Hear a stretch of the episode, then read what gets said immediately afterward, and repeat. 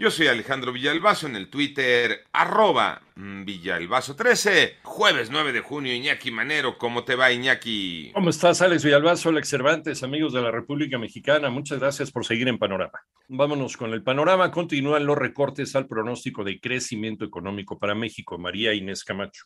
La Organización para la Cooperación y el Desarrollo Económicos ajustó a la baja su previsión de crecimiento de la economía mexicana al 1.9% para este año, desde un pronóstico previo del 2.3%, mientras que para el 2023 estimó que el Producto Interno Bruto crecerá 2.1%. El organismo internacional, al dar a conocer sus perspectivas económicas, argumentó que la guerra en Ucrania y la crisis energética, así como la alimentaria, han impactado y son un lastre grave para el crecimiento económico mundial y un aumento de la inflación este año. La OCDE estimó que la economía global crecerá 3% este año, nivel menor al 4.5% que estimaba en diciembre. Para 88.9 Noticias, María Inés Camacho Romero. En el panorama nacional, ayer un juez de control dictó auto de vinculación a proceso en contra del ex gobernador de Chihuahua, César Duarte, por los delitos de asociación delictuosa y peculado agravado. Por otro lado, fue asesinado el alcalde de Teopisca, Chiapas, Rubén de Jesús Valdés, de acuerdo con reportes preliminares, sus agresores ya lo esperaban a bordo de una motocicleta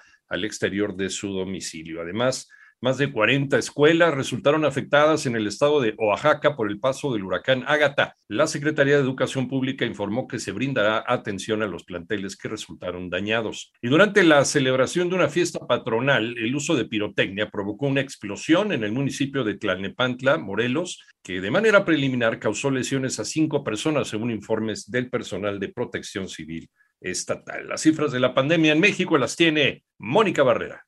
La Secretaría de Salud informó que en las últimas 24 horas se notificaron 5.245 contagios de COVID y 13 muertes más para un total de 5.802.672 casos confirmados y 325.055 decesos. El informe técnico diario de COVID también señala que en la semana epidemiológica número 22, que comprende del 29 de mayo al 4 de junio, se contagiaron 2.700 personas en promedio por día. Ciudad de México, Estado de México, Nuevo León, Guanajuato, Jalisco, Jalisco, Tabasco, San Luis Potosí, Veracruz, Puebla y Sonora son los 10 estados que siguen concentrando el 65% de todos los casos. En 889 Noticias, Mónica Barrera. En el panorama internacional, a partir de mayo de 2023, los mexicanos que deseen visitar a Europa tendrán que obtener una nueva exención de visado europeo que podrá solicitarse en línea con autorización por hasta tres años para viajes de menos de 90 días o si el viaje supera los 90 días, deberá solicitarse una visa Schengen.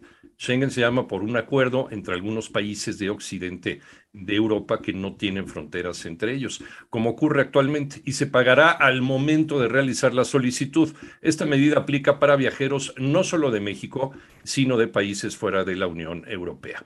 Con un llamado a la Unión Regional, el presidente de Estados Unidos, Joe Biden, inauguró la novena cumbre de las Américas en Los Ángeles, California, donde advirtió que la democracia está bajo asalto alrededor del mundo. Y el líder de la Iglesia de la Luz del Mundo, Naasón Joaquín García, fue sentenciado en los Estados Unidos a 16 años y 8 meses de prisión tras declararse culpable de haber abusado sexualmente de tres menores de edad.